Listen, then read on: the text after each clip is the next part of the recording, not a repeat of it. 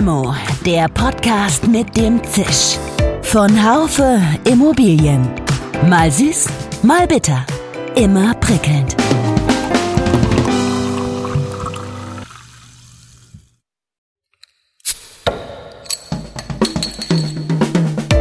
Limo, der Podcast mit dem Zisch. Von Haufe Immobilien.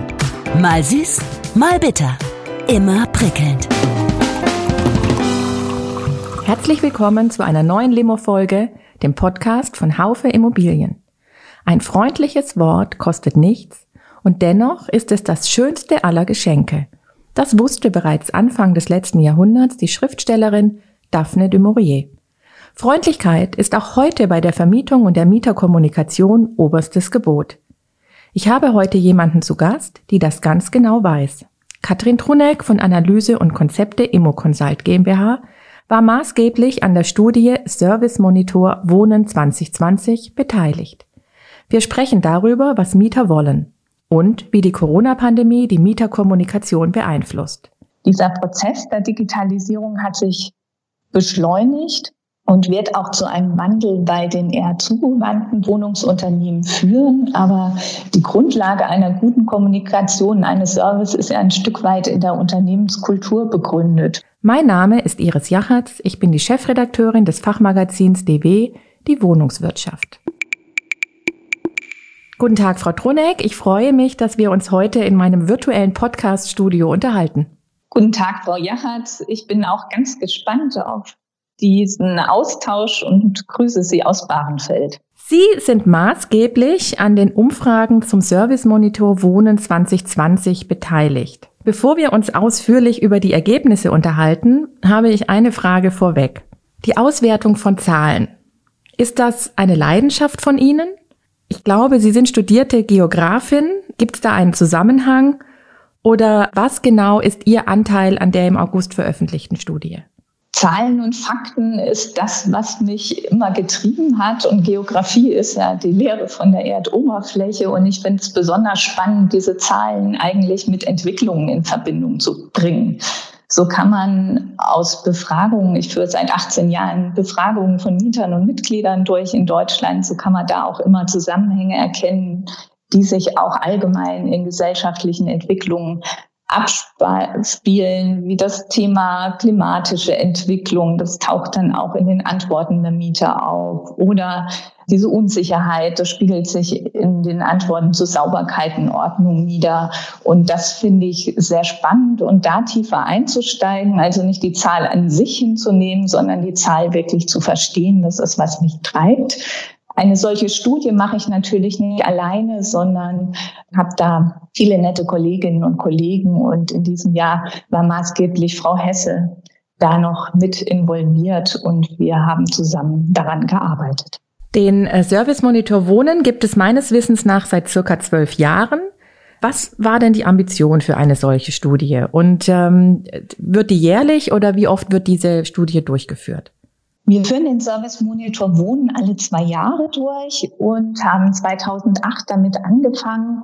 Damals waren die Wohnungsbestände dann inzwischen gut modernisiert, wärmegedämmt und das Thema Service rückte in den Mittelpunkt. Und es ging damals auch schon um die Diskussion, was ist Service und was zeichnet einen guten Service aus und brauche ich noch andere Serviceleistungen wie etwa eine Mieterkarte oder anderen Service on Demand. Und uns war es wichtig, eben diesen reinen Service zu beschreiben und zu erforschen und das auch in Verbindung mit unseren Wohnkonzepten zu bringen. 2008 haben wir zum ersten Mal zusammen mit dem GDW die Wohntrendstudie veröffentlicht und da ging es darum, auch zu gucken, wie einzelne Zielgruppen Service empfinden und welche Erwartungen sie an den Service stellen. Können Sie uns denn vielleicht mal so knapp, aber dafür so genau wie möglich erklären, wie so eine Studie aufgebaut ist? Also wer denkt sich die Fragen aus? Wer wählt die Teilnehmer aus? Kommen in den letzten zwölf Jahren immer wieder neue Fragen dazu oder sind das eigentlich immer die gleichen Fragen? Also wir führen die Studie in Eigenregie durch. Das heißt, wir erstellen den Fragebogen indem wir zum einen Fragen immer gleich lassen, um eben diese Zeitreihen zu ermöglichen und auch über den Zeitverlauf zu schauen, wie verändert sich die Erwartungshaltung von Mietern an einen guten Service von Vermietern. Und dann greifen wir aber auch immer aktuelle Themen auf, die wir dann durchaus in unseren unterschiedlichen Bereichen einsammeln. Wir haben ja verschiedene Teams bei Analyse und Konzepte und machen da so ein kleines Brainstorming, was dann gerade interessant wäre, was vielleicht auch die Öffentlichkeit wahrnimmt. Dann wählen wir einen Dienstleister aus. Anfangs 2008 sind wir noch ganz klassisch per Telefon gestartet. Ähm, aktuell haben wir ein Online-Panel genutzt und 1000 Teilnehmer in ganz Deutschland befragt. Äh, das waren Mieter in Deutschland, aber jetzt nicht nur Mieter von der professionellen Wohnungswirtschaft, sondern auch von privaten Einzelvermietern, so dass wir hier eine ganze Bandbreite haben. Uns geht es nämlich darum, auch darzustellen, wie ist denn die Konkurrenz auf dem Wohnungsmarkt. Ist ja nicht so, dass die Wohnungsunternehmen nur untereinander quasi um Mieter buhlen, sondern dass auch die privaten Einzelvermieter in Deutschland einen sehr, sehr hohen Stellenwert haben.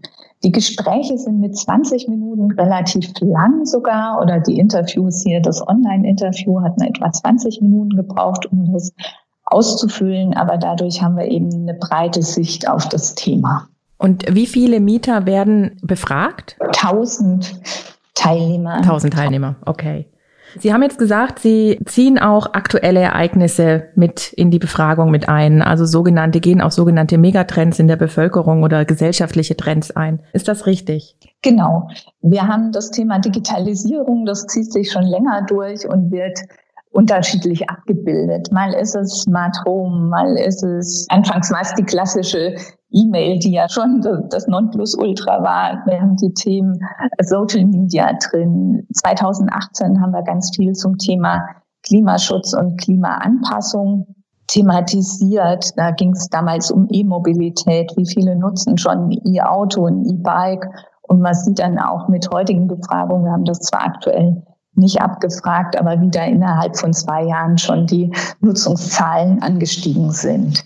In diesem Jahr haben wir natürlich die Corona-Pandemie zum Thema genommen. Wir haben im Mai quasi die Studie durchgeführt, die Feldphase, also im Mai die Teilnehmer des Online-Panels angeschrieben, um ihre Angaben gebeten. Da war ja der Lockdown quasi so am Abklingen der erste und man hatte jetzt den ersten Eindruck oder die ersten Erfahrungen aus dem Zeitpunkt, wo wirklich von heute auf morgen Geschäftsstellen geschlossen wurden und ähm, die Erreichbarkeit und die Kommunikation quasi für einen Moment auf den Kopf gestellt war. Bleiben wir doch direkt beim Thema Corona. Also Sie haben auch schon gesagt, dieses Jahr hat Corona doch ähm, ja unbestritten sehr viel verändert und beeinflusst.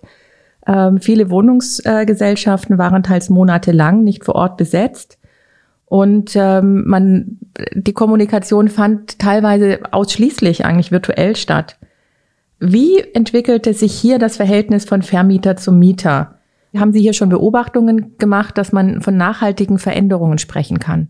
Also ich denke, dass die Krise das Verhältnis noch nicht komplett auf den Kopf gestellt hat, sondern wir haben schon Veränderungen gemessen, die jetzt, glaube ich, der Anfang einer Bewegung sind. So ist es ja so, wir haben die Menschen im Rahmen des Service Monitor Wohnens gefragt, ob sie denn eine Veränderung der Erreichbarkeit festgestellt haben. Und zwölf Prozent haben gesagt, ja, die Erreichbarkeit meines Vermieters hat sich in dieser Phase verschlechtert. Acht Prozent haben aber auch von einer Verbesserung gesprochen. Und wenn man sich dann guckt, wer hat die Verschlechterung festgestellt, da waren vor allen Dingen auch Genossenschaft und städtische und kommunale Unternehmen darunter, die ja sehr stark persönlichen Austausch und eine sehr enge Beziehung zu ihren Mietern pflegen. Wenn man dann aber auch zeitgleich die anderen Zahlen betrachtet, dass weiterhin die Genossenschaften und die kommunikativen und äh, die kommunalen und städtischen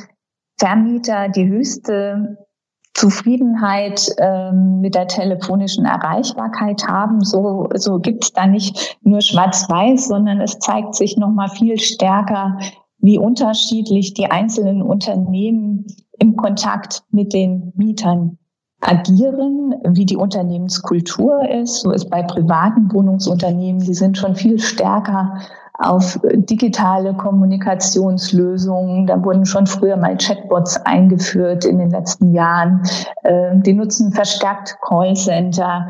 All das hat dazu geführt, dass die viel schneller im Rahmen des Lockdowns in diesem digitalen Arbeiten waren als die kleine persönliche Genossenschaft, die vielleicht auch technisch noch nicht so aufgerüstet war. Und dieser Prozess der Digitalisierung hat sich beschleunigt und wird auch zu einem Wandel bei den eher zugewandten Wohnungsunternehmen führen. Aber die Grundlage einer guten Kommunikation eines Service ist ja ein Stück weit in der Unternehmenskultur begründet. Und äh, darin, wie möchte ich mit Menschen agieren? Und ich denke, dass sich hier zwei neue Wege aufzeigen, aber dass die Unternehmen, die sehr viel Wert auf persönlichen und intensiven Austausch legen, den auch weiterhin versuchen zu pflegen. So haben ja viele Geschäftsstellen dann auch relativ schnell wieder geöffnet. Als Chefredakteurin der DW Die Wohnungswirtschaft interessiert mich vor allem, wie die Wohnungswirtschaft in ihren Umfragen abschneidet.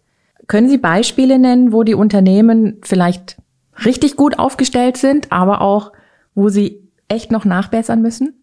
Die Branche ist ja zwar besonders, aber sie bewegt sich ja im Spannungsfeld mit Erfahrungen oder Serviceerfahrungen, die Mieter auch in anderen Bereichen sammeln. Wir haben insofern Benchmarks, wo wir nur Wohnungsunternehmen betrachten und die miteinander ins Verhältnis stellen und schon große Unterschiede genau zwischen diesen äh, Vermietertypen vom privaten Einzelvermieter über das ähm, kommunale Wohnungsunternehmen, Genossenschaft, private Wohnungsunternehmen und aber auch Hausverwaltungen feststellen. Zum anderen messen wir aber auch Kennzahlen wie den Net Promoter Score oder den Customer Effort Score, die sich mit anderen Branchen vergleichen lassen.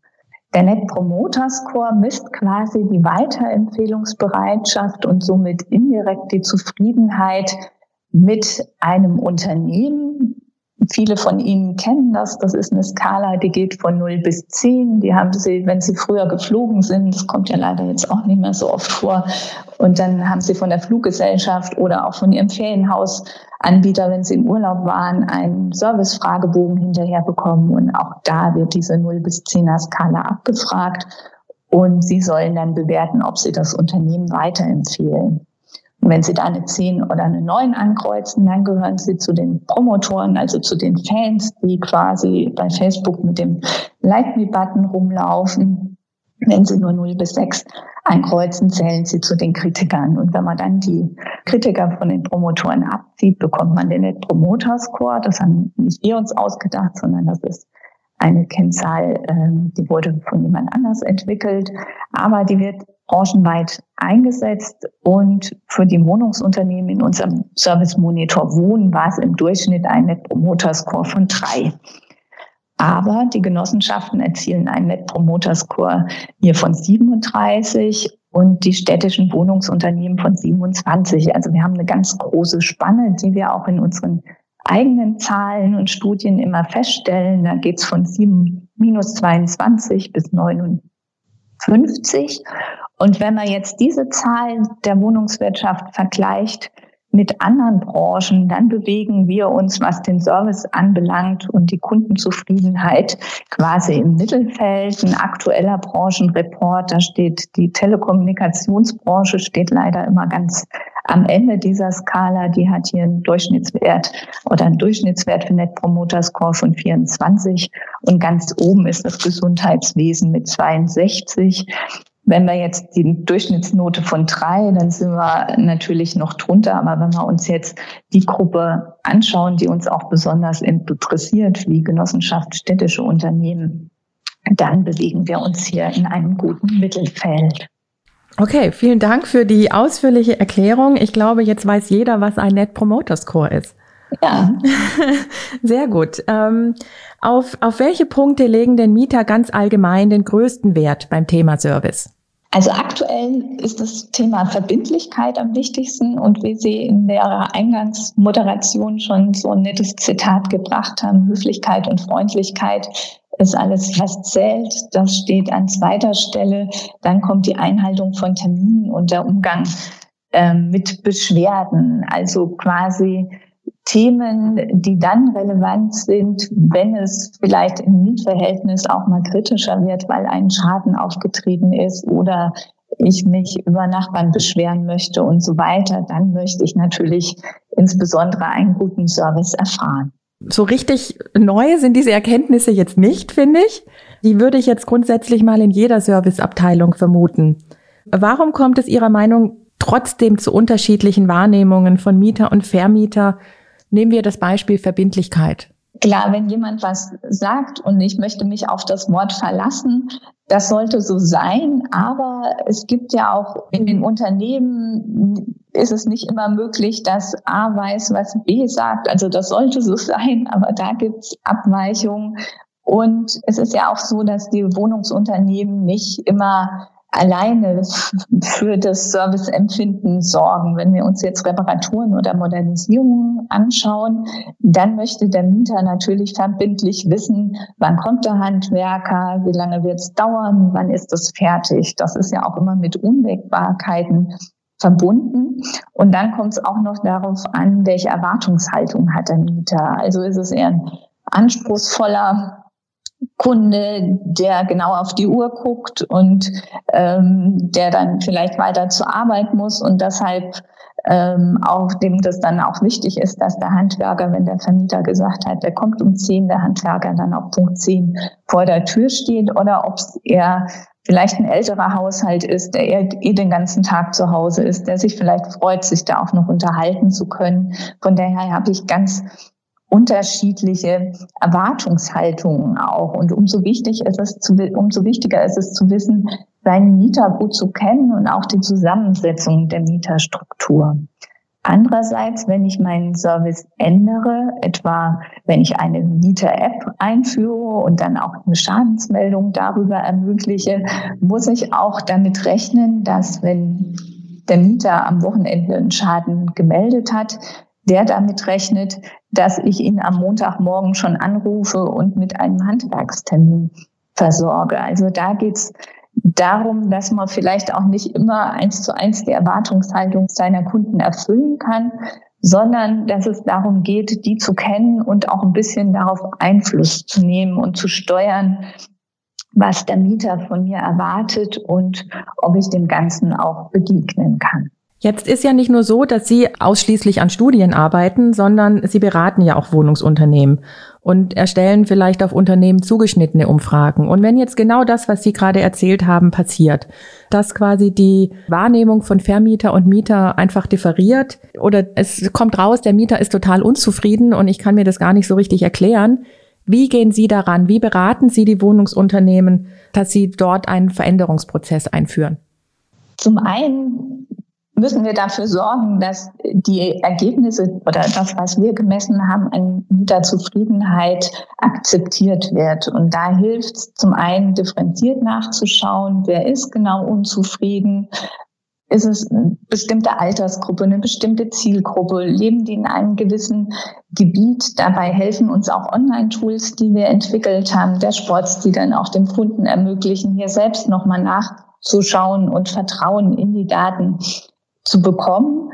Darüber hinaus schauen wir uns sehr genau offene Nennungen an. Also wir ermöglichen den Mietern in Befragungen auch frei herauszusprechen, womit sie unzufrieden sind, ähm, was sie für Ansprüche an den Service stellen, welche Veränderungswünsche sie haben. Und wenn man da schon dann liest, ja, der Mitarbeiter A weiß nicht, was B macht oder der alte Hauswart war besser, ähm, dann hat man schon Ansatzpunkte, über die man mit den Unternehmen ins Gespräch kommen kann. Und dann können wir im Rahmen von einer Organisationsberatung ganz genau nachgucken. Also wenn sich abzeichnet in der Befragung, dass es vielleicht an manchen Schnittstellen, gerade bei Reparaturen, Probleme gibt, dann würden wir uns die Prozesse da genauer anschauen, die Ist-Prozess aufnehmen, Schnittstellen betrachten und gucken, sind die Prozesse kundenorientiert? Wie fühlen sich die Mitarbeiter damit? Und dann gegebenenfalls hier nachsteuern. Oder wir gucken, wie, sind, wie ist das Thema Kundenorientierung im Unternehmen insgesamt? Welche Unternehmenskultur habe ich? Was soll geliebt werden? Gelingt es, den Mitarbeitern und Mitarbeiterinnen auch mal Nein zu sagen? Und bei diesen Themen helfen wir, gucken auch, wo kann man vielleicht mithilfe einer weiteren Digitalisierung für Entlastung sorgen, dass dann mehr Zeit ist, sich wieder um den Kunden zu kümmern.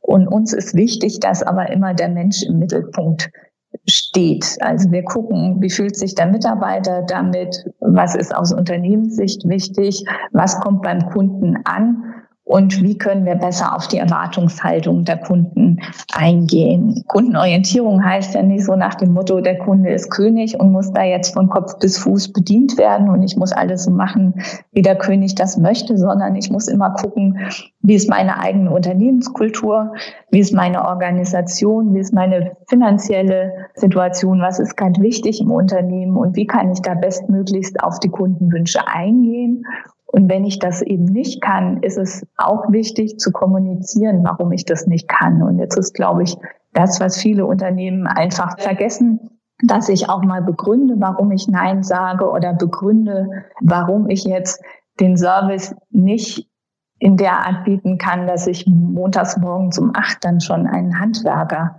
zur Verfügung habe, wenn der Mieter mir am Wochenende den Schaden via App gemeldet hat. Da geht es darum, eben in den Dialog zu treten und Kommunikation ist dabei das A und O.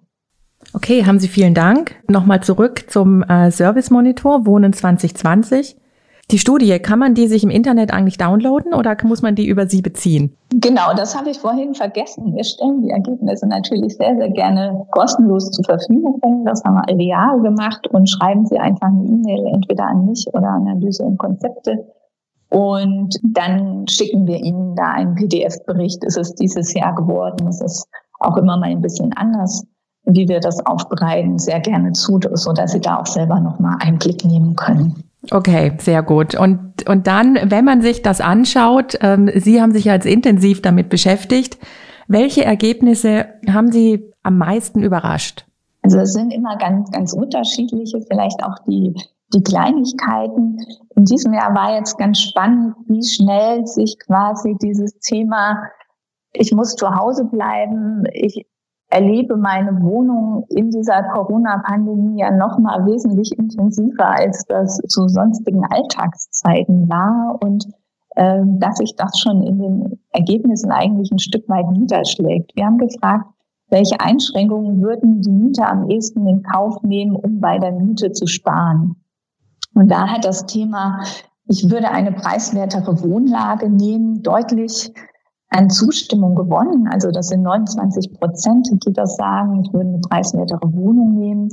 Sind auch eben fast ebenso viele, die die geringere Wohnfläche in Anspruch nehmen würden und auf eine schlechtere Ausstattung würde aber keiner verzichten. Das zeigt, äh, wie wichtig es ist, dass man sich in seiner Wohnung wohlfühlt und schlagen sich da meiner Meinung nach auch die ersten Erfahrungen im Homeoffice nieder. Also die Erwerbstätigen unter den Mietern, die wir befragt haben, die wurden zu 40 Prozent quasi ins Homeoffice verbannt und haben dann teilweise oder ganz in dieser Corona-Zeit im Homeoffice gearbeitet. Lediglich fünf Prozent haben vorher schon im Homeoffice gearbeitet. Und das sind neben den gesellschaftlichen Themen und den sozialen Themen, also unabhängig jetzt von Familie und wie kriege ich vielleicht die Schule da noch mit ins Boot, hat das doch auch Platz- und Raumgründe, die sich dann auch in der Wohnungsnachfrage widerspiegeln. Und wenn man so hört, dass viele Unternehmen diskutieren, auch Homeoffice zukünftig weiter zu ermöglichen, so wird es doch mit Sicherheit auch Auswirkungen auf die Wohnungsnachfrage in den nächsten Jahren haben. Und man wird sich überlegen, kriegt man da jetzt noch ein Arbeitsplatz unter oder brauche ich doch noch ein halbes Zimmer mehr als vorher, um mir da einen Ort zum Arbeiten einzurichten? Und wie finanziere ich das? Und da ist dann mitunter halt die Frage, dann brauche ich eine preiswertere Wohnlage, wenn ich nicht auf eine geringere Wohnfläche, weil ich ja eigentlich mehr Wohnfläche brauche und auf eine schlechtere Ausstattung ausweichen möchte. Und das fand ich schon sehr spannend in diesem Jahr. Und wenn Sie jetzt mal einfach in die Zukunft schauen. So schnell wie die Digitalisierung gerade voranschreitet, können wir vielleicht mal einen relativ kurzen Zeitraum wählen. Zehn Jahre weiter. Glauben Sie, dass dann zum Beispiel viele Serviceleistungen durch Chatbots besetzt sein werden? Oder was glauben Sie, wie die Mieterkommunikation dann aussieht? Wenn man sich betrachtet, 2008, als wir den Service Monitor Wohnen ins Leben gerufen haben, haben 67 Prozent der Befragten das Telefon als wichtigstes oder bevorzugtes Kommunikationsmittel genannt. Aktuell sind es 57 Prozent. Da hat sich jetzt noch nicht so viel getan. Bei E-Mail ist man von 1 Prozent 2008 auf aktuell 19 Prozent angestiegen. Wenn man sich das so weiterdenkt, gehe ich davon aus, dass die Standardkommunikation in zehn Jahren schon digital ablaufen wird. Ich werde mir meine Betriebskosten Abrechnung online abrufen. Ich werde auch diese Abze ähm, Ablesungen, die ich ja heute schon ähm, häufig online übermitteln kann, online haben oder sie werden per Funk eh ausgelesen. Ich kann meine Schadensmeldung online abgeben. Ich kann idealerweise vielleicht auch den Termin mit dem Handwerker online vereinbaren. Die Vermietung ist heutzutage eh schon überwiegend digital und auch Chatbots werden da bereits heute schon eingesetzt. Und das wird nicht nur bei den Vorreitern in der Wohnungswirtschaft sein, sondern bei, denke ich, ziemlich allen Unternehmen. Das führt dazu, dass diese Prozesse transparent sind, aber auch jetzt Zeit natürlich bei den Unternehmen ist, äh, sich intensiver mit der Kommunikation zu befassen. Und jetzt ist es ja nicht nur Aufgabe eines Wohnungsunternehmens, äh, mir meine Abrechnungen zur Verfügung zu stellen oder im Schadensfalle bei Fuß zu stehen, sondern die übernehmen ja auch ganz viele Aufgaben in der Stadt, soziale Aufgaben wie Quartiersarbeit oder gerade bei Genossenschaften, habe ich gesagt, wird der persönliche Kontakt auch weiter wichtig sein. Er wird aber eine andere Qualität und vielleicht andere Inhalte haben, so dass ich mich wirklich intensiver mit meinen Mietern befassen kann, dass ich vor Ort stärker in den Austausch treten kann und hier quasi eine andere Art der Kommunikation stattfindet. Und was auch fürs normale Leben gilt, Dinge wie Konflikte lösen sich per Emojis und WhatsApp nur ganz schlecht. Auch hier wird weiterhin das direkte Gespräch, sei es jetzt per Telefon oder face-to-face, -face, das Mittel der Wahl sein, um eben Konflikte aus dem Weg zu schaffen und weiterhin für zufriedene Mieter zu sorgen. Vielen Dank. Äh, das fand ich war ein sehr schönes Schlusswort. Ich fasse nochmal äh, unser Gespräch kurz zusammen. Die Studie Service Monitor Wohnen gibt es seit 2008 und wird alle zwei Jahre durchgeführt. Und bei jeder neuen Studie kommen neue Fragen hinzu, die gesellschaftliche Trends mit aufgreifen. So wurde in diesem Jahr natürlich das Überthema Corona mit einbezogen. Und da ist die Frage, wie das Verhältnis von Mieter und Vermieter sich verändert hat. Und wie nachhaltig diese Veränderungen sein werden, wird sich noch zeigen. Die Digitalisierung wurde ohne Frage beschleunigt, dennoch ist die Grundlage der Kommunikation in der Unternehmenskultur begründet. Dieses Jahr hat es sich gezeigt, dass Mieter ihre Wohnung intensiver wahrnehmen, weil sie dort eben einfach auch sehr viel mehr Zeit verbringen und dass das künftig sicher Auswirkungen auf die Nachfrage haben wird. Die Standardkommunikation wird in zehn Jahren vollständig digital sein glaubt Frau Truneck. Liebe Frau Truneck, vielen Dank, dass Sie heute mein Gast waren. Ich fand, äh, das war ein super interessantes Gespräch und ähm, wo man viel für sich rausziehen kann. Und ich hoffe, dass äh, diese Studien viel Beachtung finden werden, auch weiterhin. Vielen Dank. Ich danke Ihnen auch ganz herzlich und wünsche Ihnen weiterhin viel Erfolg mit Ihren Podcasts. Vielen Dank. Einen schönen Tag noch. Tschüss. Danke ebenso. Tschüss. Schön, dass Sie dabei waren. Bis zur nächsten Folge von Limo, dem Podcast mit dem Zisch von Haufe Immobilien. Um keine Folge zu verpassen, abonnieren Sie doch einfach den Podcast in Ihrer Podcast-App. Schön, dass Sie dabei waren. Bis zur nächsten Folge von Limo, dem Podcast mit dem Zisch von Haufe Immobilien. Um keine Folge zu verpassen, abonnieren Sie doch einfach den Podcast in Ihrer Podcast-App.